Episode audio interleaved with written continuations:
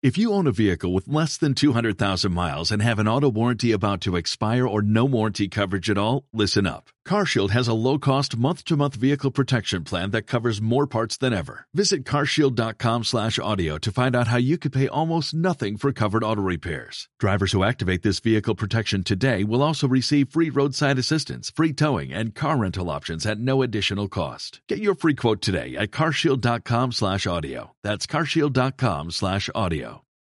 Dentro de la sección Preguntas y Respuestas de nuestros suscriptores del espacio de la ciudad al campo, hoy tratamos un tema muy interesante.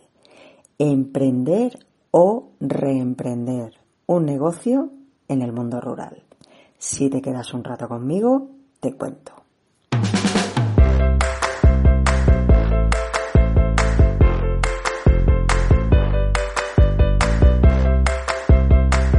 Soy Raquel y te doy la bienvenida al espacio de la ciudad al campo. Hace muchos años que cambié la ciudad por el campo, que pasé de urbanita a neorural. Todos los problemas, preocupaciones, frustraciones, éxitos, fracasos, satisfacciones y buenos momentos me han enseñado muchísimo. Y todo eso voy a compartirlo contigo si me acompañas porque seguro que te va a ayudar en tu campo. ¿Vamos?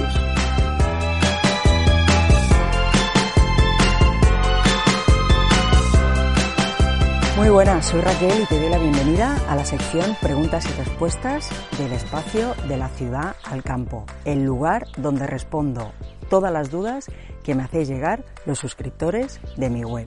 Si tú también tienes alguna duda, al final te explico cómo puedes hacérmela llegar. Pues venga, hoy vamos a hablar de emprender y de reemprender en el campo, un tema que me gusta mucho. Hoy vamos a responder la pregunta de Carol, que dice así. Miro mucho cómo ganarme la vida en un pueblo y mis preguntas son, si pongo una tienda, será casi 400 euros de autónomos, más el alquiler del local, unos 300 euros, más la vivienda necesito unos mil euros al mes para mantenerme. Y eso es muy difícil en un pueblo pequeño. Quiero irme, pero no me salen las cuentas. ¿Cómo puedo empezar? Además, Carol pregunta. He visto un pueblo en Salamanca donde proponen montar una quesería. Tienen materia prima, pero necesito saber si hay alguna ayuda para poner la sala blanca y algún curso para hacer quesos, yogures y demás productos. Necesitarías tu consejo sobre este tema. Muchas gracias y un saludo.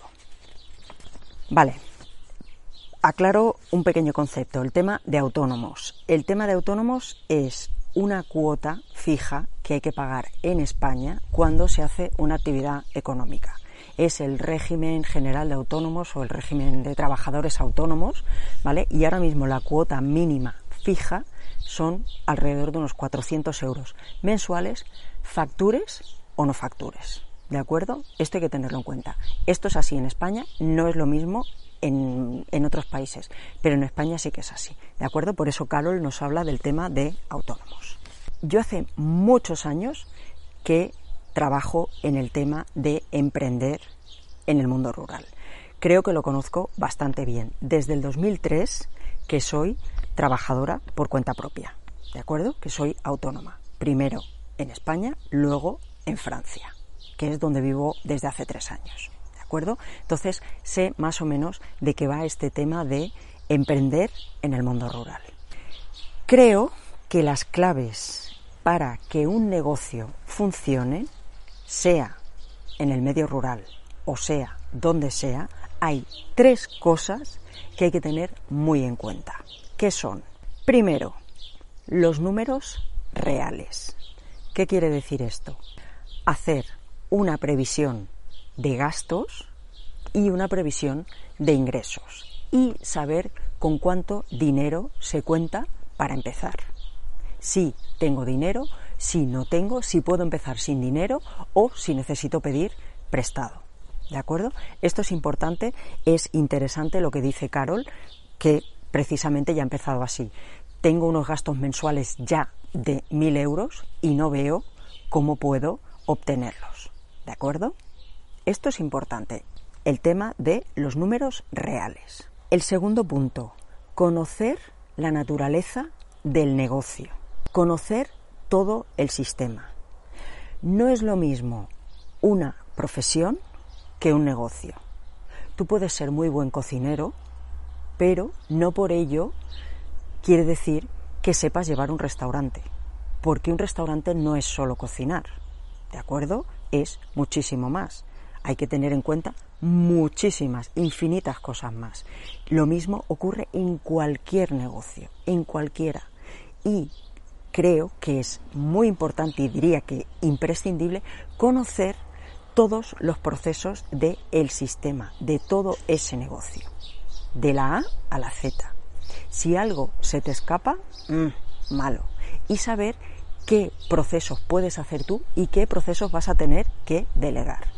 Eso es muy importante porque de cara a gastos es crucial. ¿De acuerdo? Así pues, segundo punto, conocer la naturaleza del negocio. Y tercer punto, conocer el mercado al que vas a servir, conocer bien el lugar o conocer bien el público objetivo al que vas a servir. Si no tienes claro el público al que va a ir dirigido tu proyecto, tu negocio, malo. Porque por muy bueno, muy buena que seas en lo que sea, si lo pones en el lugar inadecuado o no lo enfocas para el público que toca, no funciona. ¿De acuerdo? Resumiendo, las tres claves para que un negocio pueda funcionar. Números reales, conocer la naturaleza del negocio y conocer el mercado al que vas a servir, al que vas dirigido. Por eso, antes de buscar respuestas, hay que hacerse las preguntas concretas y correctas. ¿Cuánto necesito invertir y cuánto puedo invertir? ¿Con cuánto tiempo cuento para poner en marcha el negocio sin tener beneficios? Eso es muy importante. ¿Tienes un cojín que te va a estar manteniendo durante ese tiempo hasta que el negocio arranque? ¿Me salen los números con los gastos fijos que voy a tener? ¿Conozco el negocio? ¿Conozco todas las partes que componen ese negocio? ¿Conozco el lugar? ¿Conozco las necesidades que tiene ese lugar o las necesidades que tiene mi posible cliente? ¿Tengo una previsión de ingresos, de lo que voy a poder ingresar con este servicio que voy a ofrecer? Y por último, ¿hay negocios parecidos al que yo quiero montar o al que yo quiero reemprender? Si es que sí, ¿están funcionando?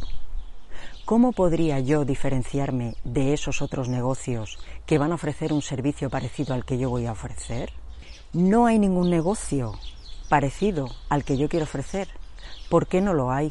O si voy a reemprender un negocio, ¿por qué lo cierran? ¿Tiene salida realmente ese negocio o no la tiene? Creo que son preguntas claves que hay que hacerse de verdad para cualquier negocio. Evidentemente, mm, no puedes pasarte la vida proyectando, ideando y tal, pero sí que hay que tener cosas muy, muy, muy claras. Y tener claro también que lo que puede funcionar en una ciudad no siempre va a funcionar en el campo. En el campo hay menos densidad de población, con lo cual hay menos demanda, hay menos clientes. Si tu producto va destinado a las personas que viven allí, tienes que tener muy claro cómo diferenciarte o que tu producto se adapte mucho a lo que están necesitando en ese lugar. O quizá debes ver si tu producto puede salir más allá del ámbito de el lugar donde vas a montar el negocio o si puedes hacer venta online o si puedes traer público puntual o de fuera. Así es que, Carol, yo creo que has hecho bien de plantearte el tema de, oye, voy a tener todos estos gastos, ¿cómo lo hago? Estoy de acuerdo contigo en que es difícil con unos gastos tan elevados, realmente tienes que tener muchos ingresos, porque además tienes que vivir. Con lo cual, entiendo tu duda. Pero ten en cuenta eso. A veces también hay, en, el medio rural, a veces hay locales que te los ofrece el propio, el, propio ayuntamiento, porque mm, necesitan que en ese pueblo haya un servicio concreto. Pero lo mismo, tendrás que pagar igualmente autónomos, tendrás que disponer de una vivienda y tendrás que hacer esa previsión de gastos y de ingresos. Y por último, referente al tema de la quesería, creo que si es algo que no conoces para nada, tienes que informarte muy, muy, muy, muy mucho. Porque es que no es solo aprender a hacer queso o yogur o el producto lácteo que sea. No es solo eso, es todo el sistema. Es un mundo muy, muy, muy complejo. Además, el mundo de la, de la alimentación está muy regulado, tiene muchísima regulación, muchísimas inspecciones y hay que tener mucho cuidado con este tema. Con lo cual, creo que hay que informarse muchísimo, muchísimo antes de dar el paso. Tema de cursos, tema de ayudas, todo eso tienes que Mm, pedirlo al departamento correspondiente de la provincia donde estés, ¿de acuerdo?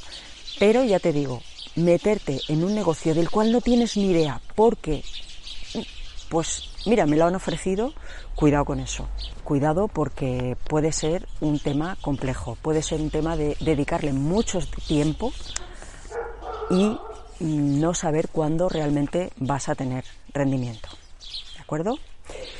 Pues nada, gracias Carol por tu pregunta, porque de verdad es un tema que me interesa y es un tema que me, que me preocupa porque, porque veo muchísima gente, muchísima gente de ciudad que se lanza a, proyectos en el medio rural con esa visión de ah, yo tenía una pizzería en la ciudad y servía no sé cuántas pizzas al día. Aquí en este pueblo no hay ninguna pizzería. Voy a montar una y lo peto. Y no, y no funciona.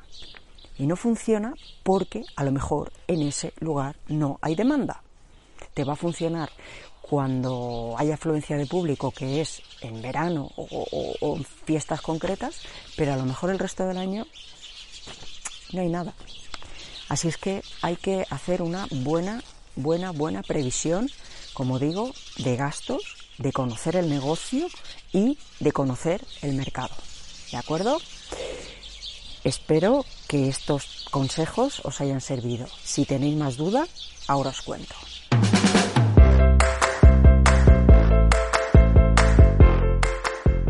Pues tal y como te dije al principio, si tú también tienes una duda concreta sobre este tema de dejar la ciudad e irte a vivir al campo, entra en delaciudadalcampo.com.